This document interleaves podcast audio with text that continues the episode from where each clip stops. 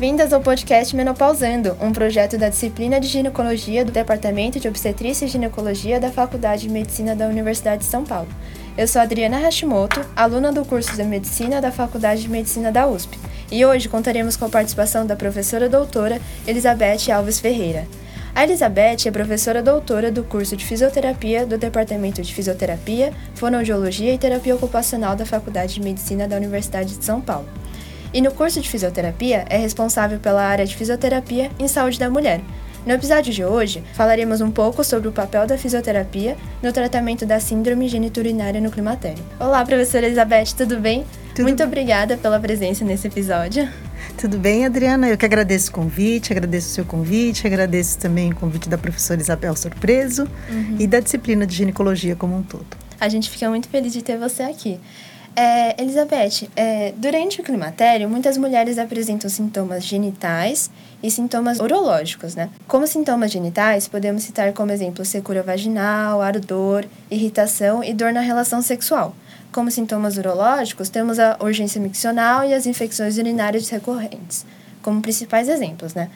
É, por que, que ocorrem essas alterações no climatério? Todas as mulheres terão esses sintomas? Então, Adriana, acho que tem um episódio dessa mesma série, né, um outro podcast muito uhum. legal que eu sugiro aos nossos ouvintes assistir, que define bem o que é o climatério e a menopausa.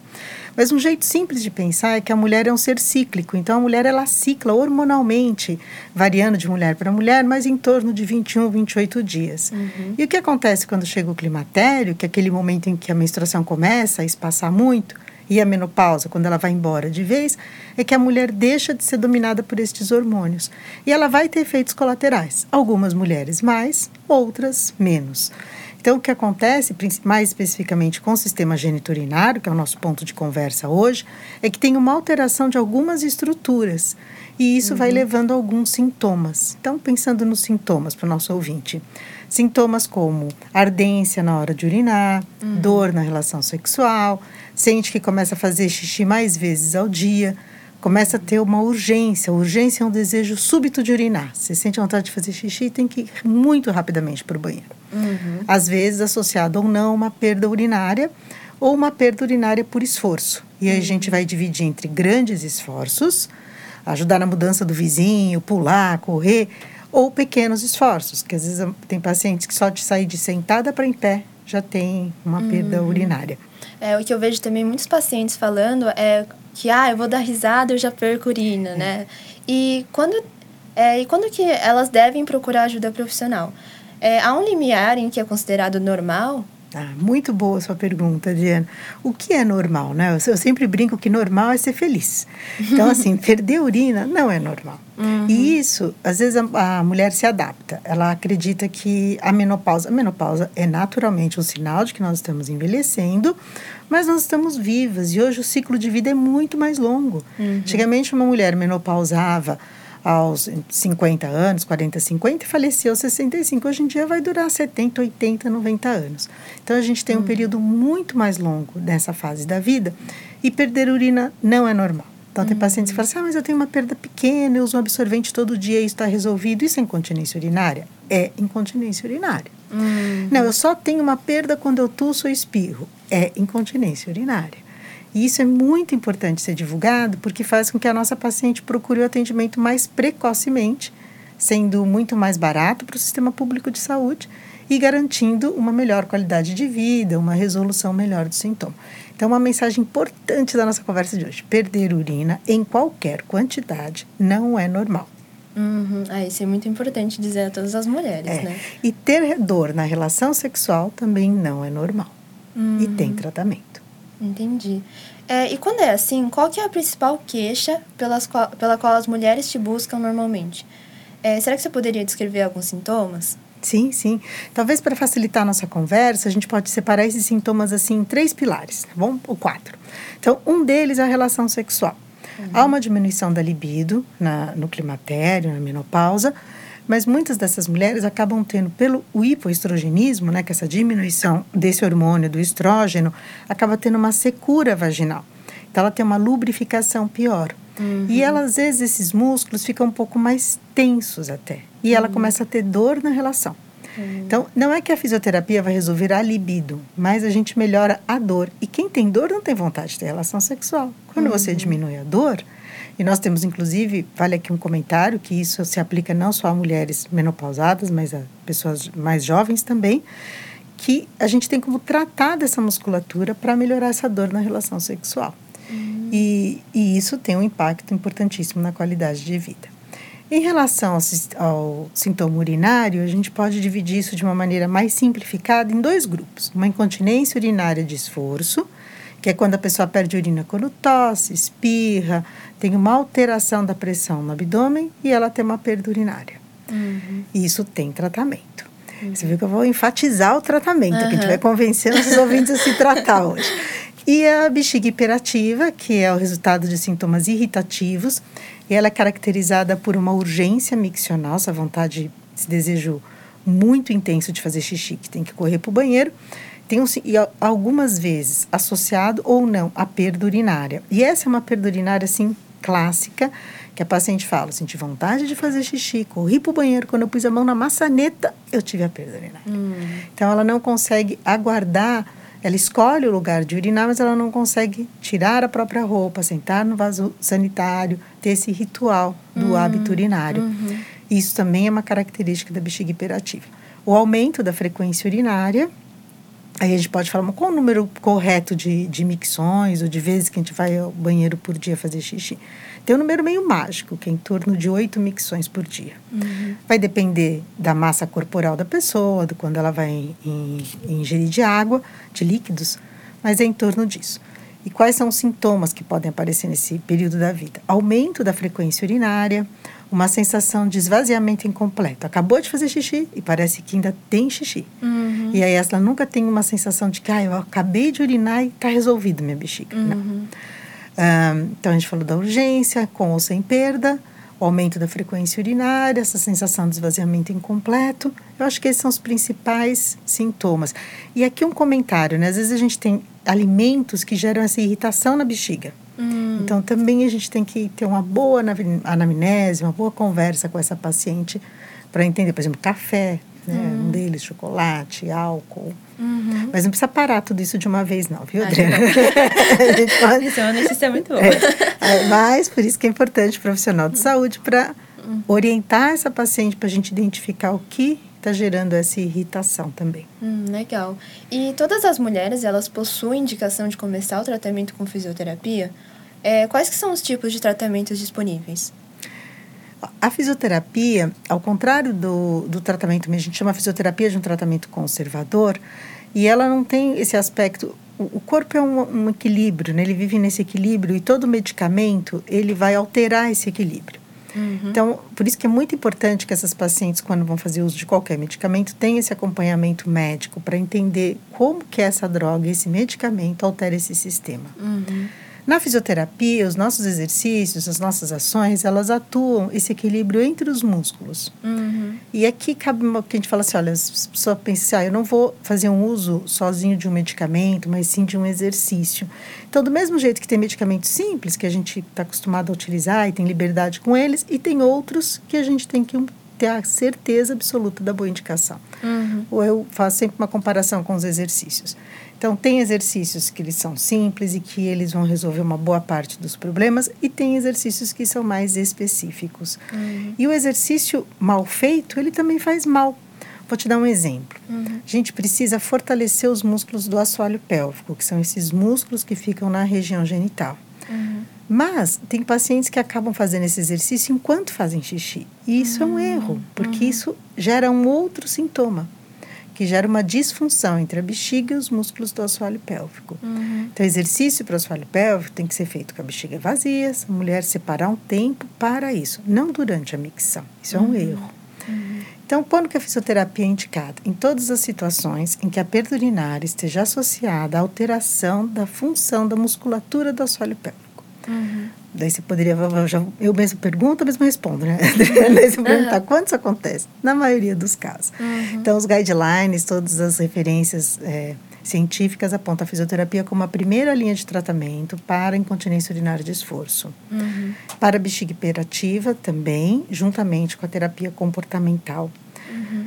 Então, os efeitos colaterais da fisioterapia não tem um efeito colateral, é, mas ela tem que ser devidamente prescrita e bem feita. É uhum. diferente de qualquer exercício. Acho que, isso, uhum. essa mensagem que eu gostaria de passar para o nosso ouvinte. Entendi. E além dos exercícios, tem algum outro tipo de tratamento para esses sintomas? Tem, tem sim. Imagina que você. Vamos imaginar uma paciente, né? Dá um nome para nossa paciente imaginária aí.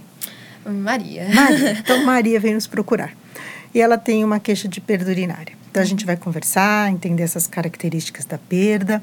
E aí a gente vai fazer um exame nela, uma avaliação da postura uhum. e uma avaliação do assoalho pélvico, parecido com o exame ginecológico. Uhum. Os músculos do assoalho pélvico, eles trabalham em parceria com os outros músculos da pelve, do quadril, da coxa, do tronco. Uhum. Por isso que a gente tem que olhar o alinhamento da postura toda. Uhum. A gente faz uma avaliação no assoalho pélvico da Maria e a gente vai identificar se ela tem boa força, se ela tem uma força fraca. A gente usa umas escalas para isso. Uhum. A partir disso, a gente vai decidir se ela se, se favorecerá somente dos exercícios, os exercícios vão ser específicos para o modo como ela sabe. A gente sabe hoje em dia que a maioria das mulheres não sabe contrair o assoalho pélvico. Uhum. Elas acham que contrai o assoalho pélvico, só que elas estão fazendo uma força no glúteo, no bumbum, na barriga uhum. e não no assoalho pélvico. Uhum. Então, ensinar boa contração e aí fazer a prescrição dos exercícios em termos de repetições, tempo de sustentação e uhum. tudo mais. Vamos supor que Maria tem uma força muito fraca, que ela uhum. não consegue contrair. Uhum. Aí a gente tem a opção de eletroestimulação, que a gente faz uma uhum. eletroestimulação vaginal, que é para iniciar a contração involuntária, para que ela entenda a contração e uhum. depois possa fazer a contração daí sim voluntariamente. Entendi. Para a bexiga hiperativa, como tem um problema do controle da bexiga, a gente faz uma eletroestimulação na perna, uhum. aproveitando o trajeto do nervo até a região sacral, e isso ajuda muito os sintomas. Uhum. Além da eletroestimulação e dos exercícios, a gente também tem trabalhos com biofeedback, com situações em que a mulher consegue fazer a contração e, e ver se ela está conseguindo fazer essa contração devidamente ou não, uhum. e outros recursos de fisioterapia pra, para este tratamento. Uhum. Não sei se eu respondi tudo ou ficou alguma Não, dúvida. Não, ficou bem claro. É, e no caso desses exercícios, se a, a nossa paciente Maria procurar na internet como que faz, assim, ela pode começar sozinha? Olha, que pergunta difícil, Adriana. Essa foi caprichada. Vamos lá. A, a pandemia ela fez com que a gente tivesse mais liberdade com os atendimentos à distância, uhum. porque era a solução para aquele momento. Uhum. Eu acredito que há uma grande diferença entre o atendimento presencial e o atendimento à distância. Principalmente na fisioterapia para o assoalho pélvico, porque é uma região onde você consegue sentir a contração do músculo, mas é de difícil visualização, uhum. diferente de um movimento do braço ou da perna. Uhum. Então, esses exercícios que às vezes a paciente pega sozinha num aplicativo, ou ela aprende com alguém, não que eles sejam errados, mas a gente não sabe se ela está fazendo adequadamente. Uhum. Se agora eu pedir para você contrair seu assoalho pélvico, você fala para mim, olha, eu contraí direito. Uhum. É difícil de eu conseguir avaliar sem, ter um, sem conseguir te examinar. Entendi. Então, não que estejam errados os exercícios aplicativos, mas a pergunta é, será que esta mulher conseguiu entender e fazer corretamente? E uhum. será que o que é correto para ela é o que eu acho que é correto do ponto de vista é, técnico, científico, uhum. fisioterapêutico? Uhum. Entendi. Então, eles não são ruins, não é isso. Mas a gente tem que ter uma parcimônia, um jeito correto de utilizá-los. Então, tem que ter uma avaliação do fisioterapeuta, uma prescrição correta. E os aplicativos aí podem entrar como recurso adicional, mas Entendi. não substitui a avaliação clínica. No caso desses exercícios, é, normalmente são exercícios tanto para os sintomas urinários quanto para os de dor, a relação sexual, ou são exercícios diferentes?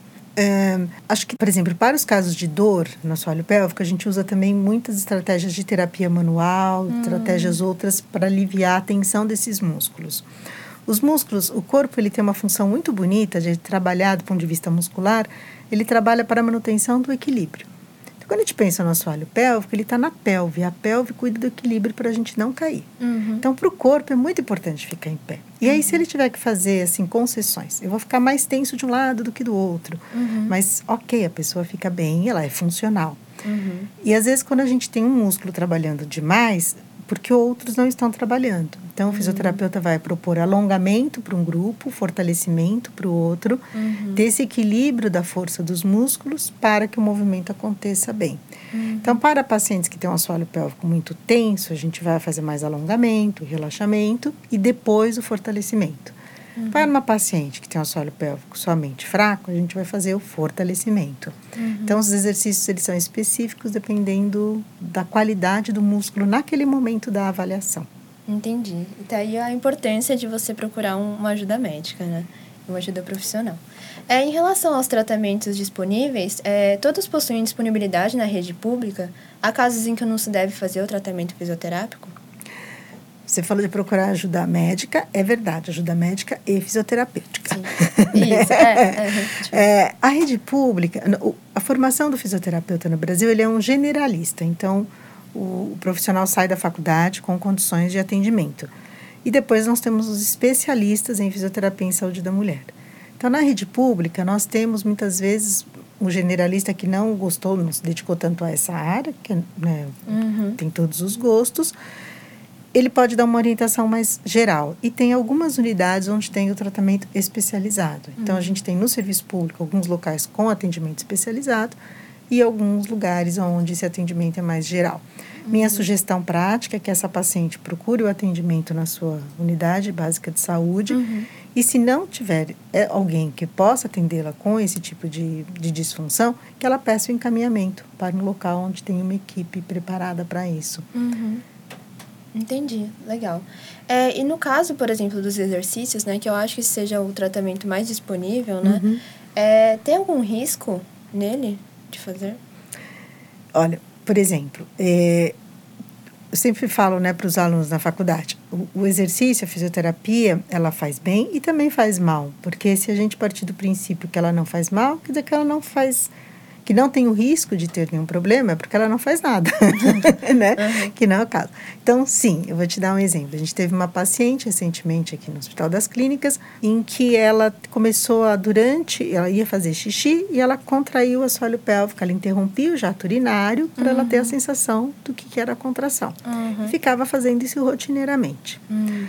O que, que foi acontecendo com o tempo? É, isso foi virando um, um vício, porque uhum. quando os músculos do assoalho pélvico contraem, a gente tem um músculo ao redor da bexiga que chama detrusor, que ele relaxa para a gente encher a bexiga. Uhum. Quando a gente senta no vaso para urinar, o, os músculos do assoalho pélvico relaxam uhum. e esse músculo ao redor da bexiga contrai. Uhum. Então, eles nasceram para trabalhar dessa maneira. Uhum. Aí você começa a interromper o jato urinário toda hora, dá um tilt nesse controle. Uhum. E aí depois ela começou a ter um hábito urinário, fazendo assim, tendo por dia, em torno de 20 micções por dia. Nossa. Tinha uma sensação de esvaziamento incompleto. Uhum. E a qualidade, começou a ter perda urinária, a qualidade dela de vida ficou muito ruim. Então, uhum. a primeira coisa no tratamento dessa paciente foi ensiná-la a fazer xixi.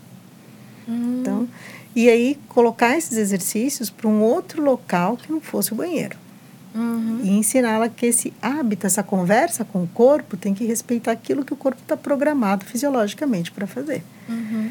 Então, esse é um exemplo em que um exercício feito de maneira inadequada gera um efeito uhum que não é o desejado por nós. Aproveitando o gancho, né, Ai, de... Posso fazer mais um comentário, Adriana? Pode, pode. E eletroestimulação, por exemplo, eletroestimulação intracavitária, ela não pode ser feita em pacientes que tenham prótese de quadril, que tenham uhum, metal, uhum. É, algum tipo de, de prótese no corpo, né? Ah, isso é importante também. Ah, e aproveitando o gancho que você falou de ensinar a fazer xixi, né? Nunca ouvi falar disso. Será que você poderia falar um pouco mais? Ah, posso. E, e nós, mulheres, somos extremamente criativas, né? Então, é, porque olha... Por que, que eu falo isso, né? A gente pergunta para o paciente, como você faz xixi? E a resposta é em casa ou fora de casa, muitas uhum. vezes. É, uhum. Então, muitas vezes, essa paciente, quando ela está em casa, ela senta no vaso sanitário e tem um hábito de micção, de urinar, que é mais adequado. Uhum. E quando ela não está em casa, ela tenta fazer um xixi semi-ajoelhada, uhum. semi-flexionada. Isso é muito ruim para o assoalho pélvico porque você precisa sentar para urinar. Então, esse é o primeiro ponto. Uhum. Temos questões de higiene, mas é possível, né, hoje em dia, ter, é, ter dispositivos que você pode cobrir o vaso sanitário, uhum. higienizá-lo, mas é importante sentar para urinar, porque uhum. para fazer xixi, a gente tem que relaxar o assoalho pélvico. Hum. Então, o correto é sentar, relaxar e urinar. Parece simples, né? Mas quando a gente fala o incorreto, a gente vê como as pessoas vão se identificar. Hum. Fazer xixi meio em pé, sentar e começar a fazer força para urinar porque está com pressa. Uhum. Tem pacientes que falam, não, vou fazer xixi agora, estou com pressa, depois... Uhum. Ficar olhando o tempo inteiro no celular ou não ter esse tempo de atenção, tanto para urinar quanto para evacuar, é um hábito. O corpo precisa de um tempo para o hábito. Uhum. E hoje em dia as pessoas levam o celular em é, em todas as situações, cognitivo ativo, uhum. e isso dificulta um pouco o corpo. Uhum. Então, sentar, relaxar o solo pélvico, algumas manobras para pacientes que têm dificuldade de fazer esvaziamento total, com uma inclinação anterior do tronco no final da, da micção. Uhum. E o hábito de higiene, que é um, higiene, um hábito importante da mulher sempre se higienizar no sentido de frente para trás. Uhum. Isso previne muitas das infecções. Uhum. E as infecções urinárias são mais frequentes também nesse período do climatério da menopausa. Então, essas orientações de higiene, que são uhum. simples, mas que ajudam muito essas mulheres. Uhum. Ai, legal. É interessante saber. É. E, e você sabe que tem outra coisa muito interessante. Quem tem perda urinária, de medo de ter a perda, acaba achando uma solução assim: eu não vou beber água, porque daí uhum. eu não uhum. tenho perda. E aí a gente começa a ter outros tipos de problema, porque é importante beber água para o funcionamento Sim. do corpo, funcionamento renal. Uhum. Então, é, a gente tem que conversar com a paciente, avaliar se ela perde urina, qual é o hábito de ingesta hídrica dela uhum. e sempre fazendo essas associações. Que essa paciente, se ela fala para você que faz xixi pouquíssimas vezes no dia, a gente tem que avaliar o quanto que ela está bebendo de água. Né? Uhum. Né? Isso é importante, ainda mais no calor que agora tá, né? Não é? Hidratação é importante. É, e quando as mulheres começarem a perceber esses sintomas geniturinários, é, você acha que elas devem procurar primeiro o fisioterapeuta ou o ginecologista? Essa é uma fase da, da vida da mulher em que como a gente falou lá no comecinho, como ela deixa de ter essa ação hormonal, ela tem vários sintomas. Uhum. É muito importante que ela tenha um acompanhamento médico, uhum. para que ela possa avaliar esses sintomas, tomar decisões, inclusive se ela quer ou não fazer reposição hormonal. Uhum. Então, ela tem que ter essa consulta médica em algum momento. Os controles, né? Controle de mama, que é sempre importante que seja anual. É, avaliar, é, enfim, fazer os exames de prevenção. E aí, se ela tem esse diagnóstico, ela deve procurar um fisioterapeuta. Essa paciente com perda urinária, ela pode procurar direto no fisioterapeuta? Ela pode. Uhum. Mas isso vai ser um papel também do fisioterapeuta avaliar essa paciente há quanto tempo que ela não tem essa consulta médica. Uhum. Então, nós trabalhamos em parceria né, por bem-estar dessa uhum. paciente. São Sim. conhecimentos diversos que se unem pelo bem-estar dela. Mas ela vai precisar dos dois profissionais. O tempo do tratamento, Adriana, é bem importante, porque quanto mais cedo a gente começa, a janela terapêutica é maior. Uhum. Então entra mais luz, mais sol, tem mais uhum. chance desse tratamento dar certo. Uhum. Quanto mais tempo a gente vai deixando, essa janela, ela, muitas vezes, não todas, mas algumas vezes ela vai estreitando. Não quer dizer que não tenha resultado, que não passe luz, que a gente não vai promover a cura ou a uhum. melhora da qualidade de vida, né? em alguns casos. Uhum. Mas é muito melhor que essa mulher com comece o quanto antes, né? Uhum. Eu tinha uma paciente que ela dizia que uma coisa que mudou demais na vida dela é que ela não saía com os filhos, porque era uma coisa. A perda urinária é vexatória. Né? Uhum. E o que mudou depois que ela se tratou? Ela pôde ficar mais perto da própria família. Hum.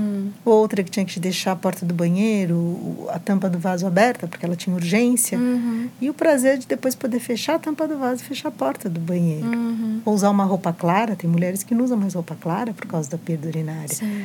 Então, esses exemplos é só para dizer o quanto que isso impacta a qualidade de vida dessa uhum. mulher. Então, ela convidou para ir na casa de um vizinho, vai não sei onde. Ah, eu não vou. Ela sempre quer saber onde tem um banheiro perto. Então, assim, começou a sentir esses sintomas, procure ajuda. Uhum. Ai, muito uhum. legal. É, e só para finalizar a nossa entrevista, você poderia passar é, para nossas mulheres dicas sobre assoalho pélvico e uma mensagem final? Ah, sim. Dicas sobre assoalho pélvico. É, cuide dele. cuide bem dele, porque a, a incontinência urinária, a incontinência fecal, a disfunção sexual, elas têm altíssimo impacto na qualidade de vida. Mantenha os exames é, em dia.